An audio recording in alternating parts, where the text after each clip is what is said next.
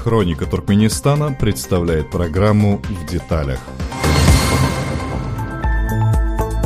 Здравствуйте, сегодня 6 марта, вы слушаете подкаст «В деталях». Туркменистане продолжаются серьезные колебания курса валют на черном рынке, который возник сразу после отмены свободной конвертации валют в банках страны. Цена доллара на черном рынке то растет до 15 манатов, то падает до 9, то снова стабилизируется на какое-то время на 12-13 манатах. Такие непредсказуемые скачки приводят к большим сложностям для предпринимателей и обычных граждан. Рост стоимости доллара отражается в первую очередь на импортных товарах, цена на который напрямую коррелирует с курсом валют. Продавцы моментально поднимают цены в ответ на рост курса, а вот снижать стоимость товаров после его падения уже никто не торопится, опасаясь очередных колебаний. Как формируется курс черного рынка, кто контролирует валютчиков и почему власти не уравняют официальный курс с рыночным. С этими и другими вопросами корреспондент хроники Туркменистана Айша Бердыева обратилась к бывшему главе Центробанка Туркменистана Худайберды Аразову. Худайберд, мы хотели бы с вами поговорить о том, что происходит сейчас в Туркменистане с курсом валют, э, национальной валюты Маната по отношению к доллару, с запретом на продажу иностранной валюты, как это сказывается на местных жителях и на экономике страны в целом. То есть э, мы хотим понять, и чтобы наши слушатели тоже поняли, как формируется курс валюты на черном рынке, что влияет на цену доллара вот на данный момент. Ну, видите, если когда нет вот такой серьезной, такой нормальной э, государственной политики валютном регулировании, да, то вот появляется вот черный рынок, да. Черный рынок, ну, как, исходя из той ситуации экономической, которая есть в данной стране, он отражает ту реальность по соотношению к другим валютам, национальной валюты. Вот то, что есть на, на сегодня у нас в Туркменистане. Ну вот, насколько нам известно, что вот буквально 14 февраля курс резко упал до 9 монат. И до этого он, по последним данным, был 12-12,5 монат. Вот что влияет на цену доллара, как вы думаете? На цену взаимоотношения национальной валюты к иностранной валюте много факторов влияет. В том числе, в том числе, допустим, когда вот э, сами государства, структуры пытаются вот окольными путями влиять на черный рынок бывают моменты, когда, э, допустим, вот какие-то вот эти зарубежные фирмы а, имеют свои вот предприятия на территории данной страны, для того, чтобы рассчитаться с этими, привозят определенную сумму валюты и ее конвертируют на черном рынке, и в результате этого происходят вот такие скачки в ту или в другую сторону. Поэтому много факторов, которые влияют на курс валюты в какой-либо стране. А вот вы как считаете, эти валютчики, так называемые, которые работают на черном рынке, это какие-то частные лица, которые работают в одиночку, это или организованные группы? Ну, понимаете, в такой стране, как Туркменистан, в такой стране, как Туркменистан, а, ну, никто не даст вот, работать какому-то одиночке э, и зарабатывать какие-то серьезные деньги. Поэтому, естественно, что это группами, и это серьезно организовано, как со стороны спецслужб, и, может быть, даже со стороны вот, банковских структур. Но вот у нас тоже есть такие данные, что все эти валютчики, которые торгуют на черном рынке, они связаны непосредственно с банками и даже таким образом, что они получают информацию там из первых рук, что будет происходить с курсом, и тогда могут там, ну, продать подороже, да, Да, купить да. подешевле. Вот когда вы же все-таки были председателем Центрального банка в свое время, было ли такое там в ваше время или при Ниязове случалось это? Ну, во-первых, вот это как раз мы говорим о том, что действительно они с банковскими структурами, наверное, связаны. Но все-таки без спецслужб, без спецслужб ни одни эти такие операции на рынке, они, они не, не пройдут.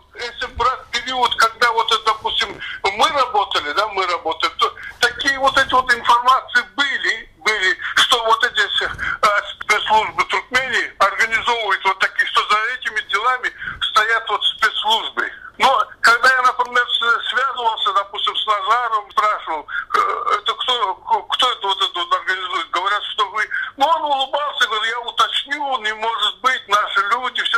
Ну, было ясно, что все-таки какие-то взаимоотношения они у них с этими людьми есть. А почему тогда э, вот сейчас продолжают они, если это все так организовано, удерживать вот этот нереальный официальный курс на 3,5 маната? Он же официально 3,5 маната. На черном рынке он скачет 112, 109, 114 даже. Зачем им это нужно? Но почему тогда не сделать единый курс, и всем будет хорошо? Ну, вообще вот это вот началось вот это мероприятие якобы за счет снижения цен на нефть, как вы помните. По-моему, если я не ошибаюсь, это где-то в июне, в июле 2014 года произошло. Да, на газ, и когда упал, да, упала цена на газ. Да, да, вот такое вот резко. И после этого якобы вот началось вот, что вот кризисная ситуация тоже. Но если действительности взять, то вот те страны, как, ну, условно говоря, вот, допустим, возьмем Россию, Казахстан, то вот кто, кто чуть позже, кто чуть раньше, но спохватился, разработали какой-то определенные меры, какой-то определенный порядок установили, и таким образом худо-бедно они, э, ну, кто с большими, кто с меньшими, кто с большими потерями вышли из этой ситуации. Если брать Туркменистан, то, во-первых, Туркменистан нефть не продает в таких объемах, за пределы нефть не продает. Во-вторых, небольшой объем нефтепродуктов, который он якобы там за пределы, если даже, он никакой роли для экономики Туркменистана в принципе не играет. Вот поэтому и по данным вот этих экспертов, которые вот печатались даже вот на Радио Свободы, что якобы Туркменистан Китаю продает газ свой по фиксированным ценам. Еще в счет многомиллионных кредитов, конечно. Да, да. То есть вот это вот колебание цен на нефть в данном случае никакой роли не играет, если цены на газ были фиксированы. Таким образом, таким образом, никаких колебаний резких внутри страны из-за изменений цен на нефть оно быть бы не должно, по идее. Но, на мой взгляд, просто определенные люди воспользовались вот этой ситуацией для того, чтобы скрыть ту страшную политику, которую они проводят внутри страны, и, во-вторых, еще более ожесточить, еще более усложнить жизнь людей в Туркменистане. А вот, ну давайте тогда посмотрим с другой перспективы. Кому выгодно держать курс официальный на трех, курс 3,5 моната? Вот кому это выгодно? Почему-то не уравнять его тогда до этих 12, и не будет проблемы с черным рынком. Да, ну вот, вот допустим, говорим страны, ну, тоже соседний Казахстан, они пошли по этому пути, и, естественно, на каком-то определенном уровне они стабилизировали свою ситуацию. Ну, разумеется. Вот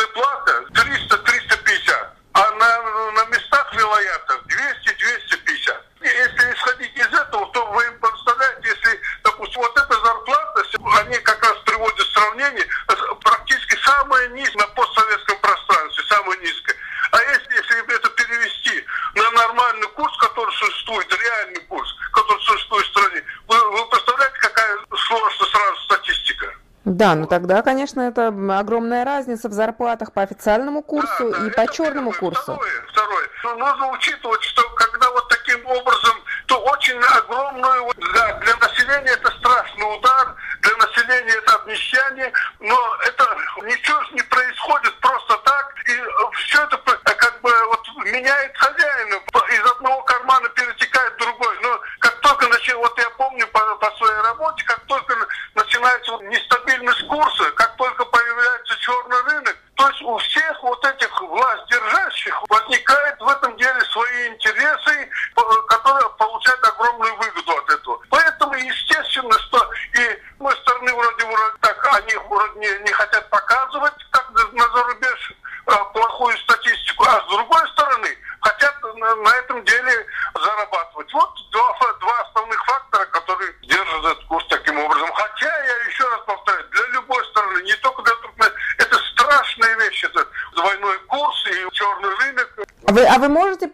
кроме ну, того, что вот вы хорошо объяснили, как страдает население, чем чреват черный курс для экономики страны? Как страдает экономика в целом?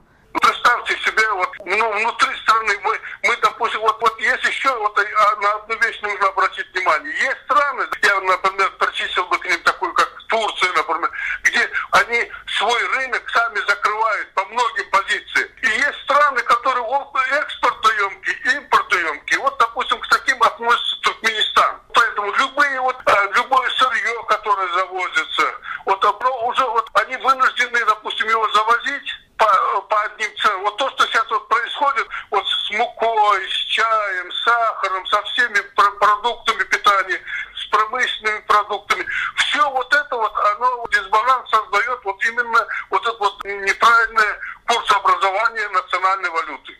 А вот вы как считаете, то есть непосредственно это, ну, Бердымухамедов сам, ну, скажем так, вот на их языке кормится с этого черного курса, он это контролирует, или это его окружение, это от него не зависит, даже если бы он захотел урегулировать на одном уровне официальные курсы и избавиться от черного? Он влияет как-то на эту ситуацию, или все-таки все Нет, это... конечно, конечно. В отличие от других стран, такие страны, как Туркменистан, этим и отличаются, что вот я читал сегодня, там, вчера, что там якобы вот это, там, борьба с коррупцией и все прочее. Но в Туркменистане это все из одних рук идет. То есть э, вот из одних рук это как, э, ну, он и его окружение. При любом, если что-то положительное или что-то отрицательное, только от них. Больше мне ни от чего. Ну, то есть вы, вы считаете, что министр экономики, никто там, советники, никто не могут ему подсказать, что ну это не приведет в тупик? Ну, понимаете как, это же не делается так, ну, по незнанию, ошибочно там или еще что-то. Это делается целенаправленно. Это, вот, во-первых, направлено на воровство, во-вторых, на ухудшение состояния людей. А зачем им это нужно, как вы думаете? Ну вот, в их понимании, если э, тяжелее человеку, чтобы у него не было возможности думать о чем-нибудь другом, кроме хлеба. Ну, это известная формула. Да, вот, вот, вот эта формула, она, к сожалению, вот э, при Ниязове была, и, и, и сейчас она продолжается, по моим данным. А вот вы э, думаете, последний скачок вот доллара 14 февраля, который произошел, с чем он связан? Ну, опять-таки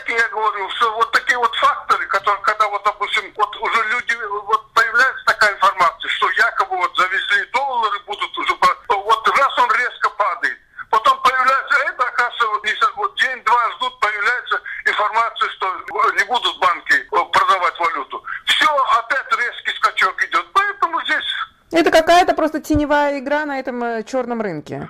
Да, да, да, да. Это около бан, баночные дела, да, вот так скажем. Со стороны, вот э, очень большую роль в Туркменистане это играют спецслужбы. Ну, вот вы как считаете, как специалист, что можно ожидать дальше? Видите ли вы какие-то предпосылки? Будет рост или падение курса? Можно как-то предугадать вообще ситуацию? Ну, понимаете как, здесь вот ситуация складывается вот практически, вот если если вы следите за этим делом, то вот день каждый, они что-то придумывают для того, чтобы как-то ухудшить жизнь людей. Каждый день, каждый, тоже сегодня у них там машины надо перекрашивать, завтра им вот счетчики надо устроить, еще что-то.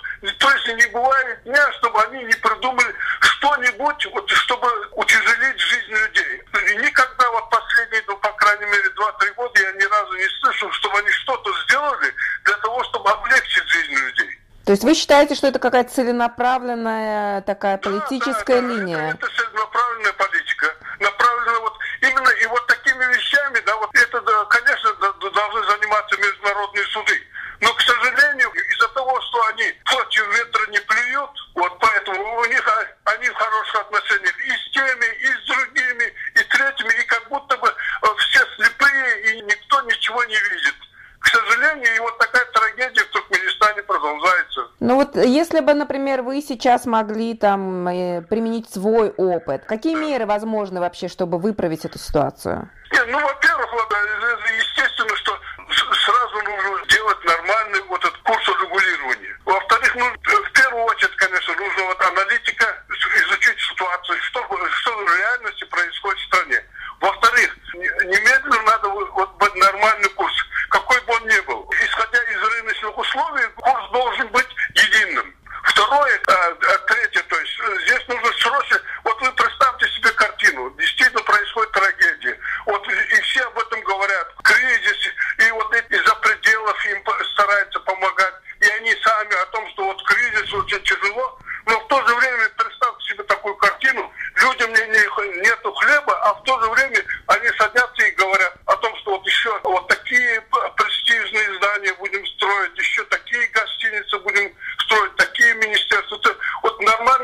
человеку в голову может такое прийти? Это вот ошибка, что они вот недостаточно экономически грамотны. Это ну, для того, чтобы вот это вот понять, вот этот разрыв, разве нужно быть каким-то Нобелевским лауреатом по экономике?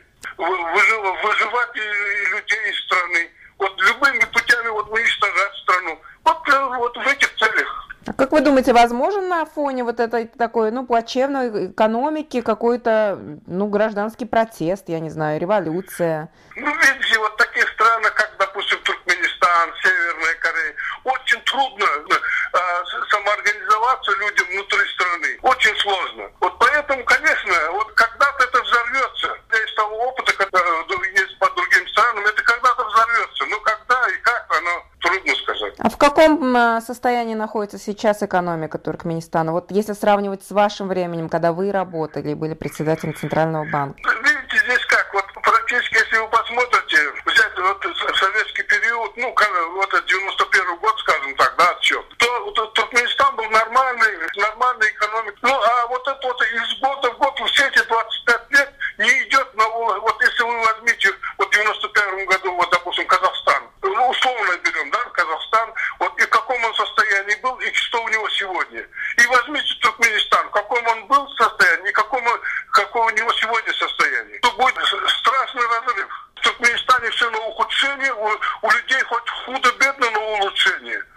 То есть 25 лет, если экономика только разрушалась и разрушалась, сколько она еще может выдержать?